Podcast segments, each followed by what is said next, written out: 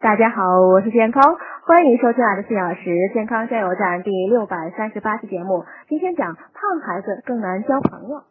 美国亚利桑那州立大学的研究员分析了从美国全国青少年健康纵向研究获取的对五万八千九百八十七名初中和高中学生的调查数据，研究他们在社交中如何选择朋友。他们发现，肥胖青少年呢总是倾向于选择体重正常的同龄人当朋友，但他们呢通常不会得到同等的对待。因为呢，由于肥胖的人不像体重正常的人那样在乎朋友的体重，因而肥胖青少年之间呢更容易成为朋友。这呢也造成了肥胖青少年更容易被社会边缘化。这呢是特别麻烦的地方，因为友谊是支持和陪伴的重要来源。没有或者失去友谊呢，不仅会造成青少年更容易产生抑郁症和对自我价值的低估，还会加重青少年肥胖方面的健康问题。希望大家呢给这些胖孩子们多一些关爱。